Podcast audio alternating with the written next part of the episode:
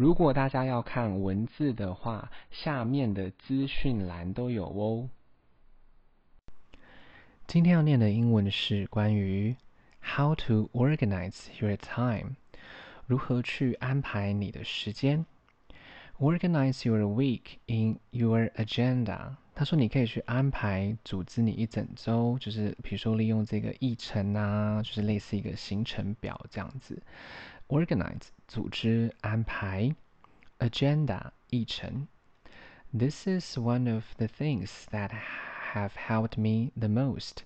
I started using sticky notes as my second brain to organize everything I want and for time management. 他说这个就是其中一个帮助他大部分的呃时刻。 那他开始使用了这个便利贴啦，就是当做他的第二个大脑去安排、组织很多的事情，他想做的事，嗯，还有这个时间管理这样。Help 帮助，Start 开始，Sticky notes 便利贴，Brain 大脑，Organize 组织安排，Management 管理。Every Sunday I write on a page all the things I have or want to do in the next week. And for example, on Tuesday, I didn't do a task.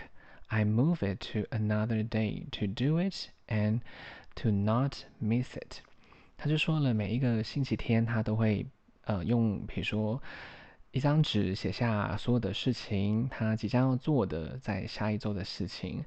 那他举例了，比如说星期二他是没有做任何的事情的，他会把它移到别个别一天，那他也不会去遗漏这件事情。这样，example 举例，Tuesday 星期二，task 工作事项，Doing this has helped me to do little things such as being in touch with my grandmother or reading more because every time I see my note and I know that I have to find a moment to do it and stop wasting my time with another thing。他就说啊，那做，比如说开始做这些这个便利贴啦，那 会提醒他，帮助他很多的小事情，例如他会定期啊跟奶奶保持联系，或者是呢做更多的阅读。因为当他每一次看到就是他的便利贴的时候，他就会知道说他必须找一些时间去停止，呃，去做这些事情嘛，停止浪费，就是更多的时间在别的事情上面。In touch with 就是联系，moment 时刻 ，waste 浪费。The ten second rule as a procrastinator. This rule has helped me to start doing more things and stop procrastinating or wasting my time。他说呢，身为一个拖延者啦，有拖延症的人，那这个十秒钟法则帮助他呢，开始做更多的事情，也停止了拖延或者是浪费更多的时间。 Procrastinator 拖延者，procrastinate 拖延。If you have to do something but you are wasting your time, count until 10 and then start doing it. For example, imagine that you have to prepare your meal, but you are watching TV on your couch. Count until 10, then stop watching TV and start doing the next task.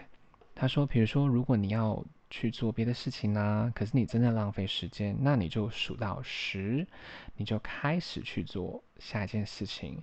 举例啦，想象比如说你要准备你的这个餐点，晚餐呐或早餐呐，但是因为你在沙发上浪费时间嘛，你在看电视，那你就数到十，你就数到十之后，你就开始停止看电视，开始去做下一个工作事项，这样 count 数，imagine。想象，prepare 准备，couch 沙发，stop watching。那 stop 后面如果你碰到动作动词的话，要加上 ing。Organize your sleeping schedule。那你也要去组织安排你的睡觉的行程。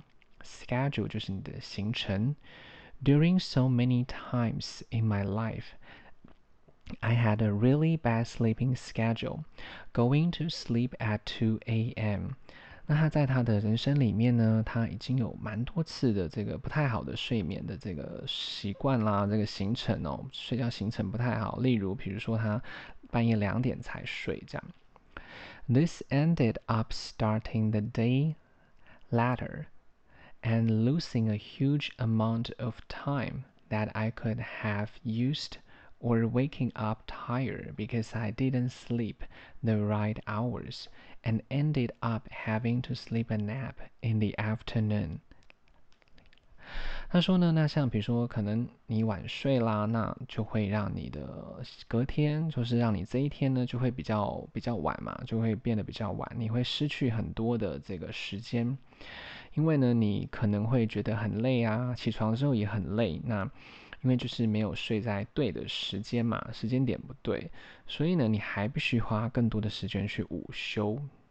好，start 开始，lose 失去，huge 巨大的，amount of 就是呃就是有这个一些时间一些啊，有一个量这样子，有这个量这样。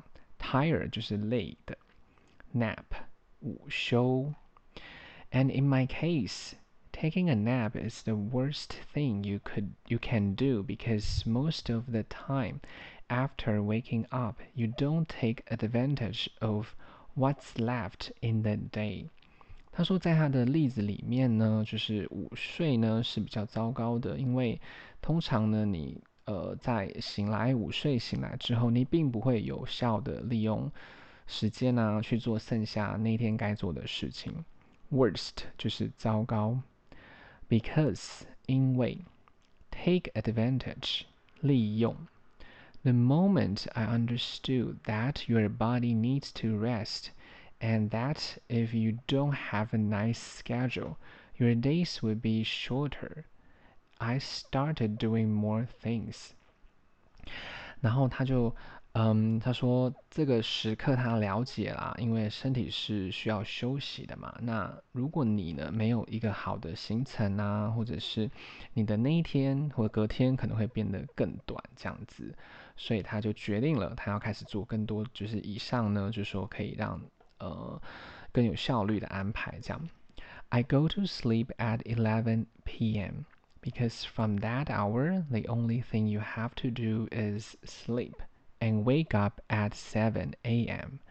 他说：“那他就是说十一点就开始睡啦，因为在那个时间你唯一要做的事情就是就是睡嘛。那七点起床这样。This gives me the possibility to start my day doing some tasks. Later on, I can have more time with who I want.” 他说，自从有这样的，就说有这样的安排嘛，那就说，让自己有更多的可能性去开始自己的每一天，去做呃，可能更多的工作啦，更多的一些事情，也可以花更多的时间跟自己想要的人一起。大家如果有时间的话，再帮我评价五颗星，谢谢收听。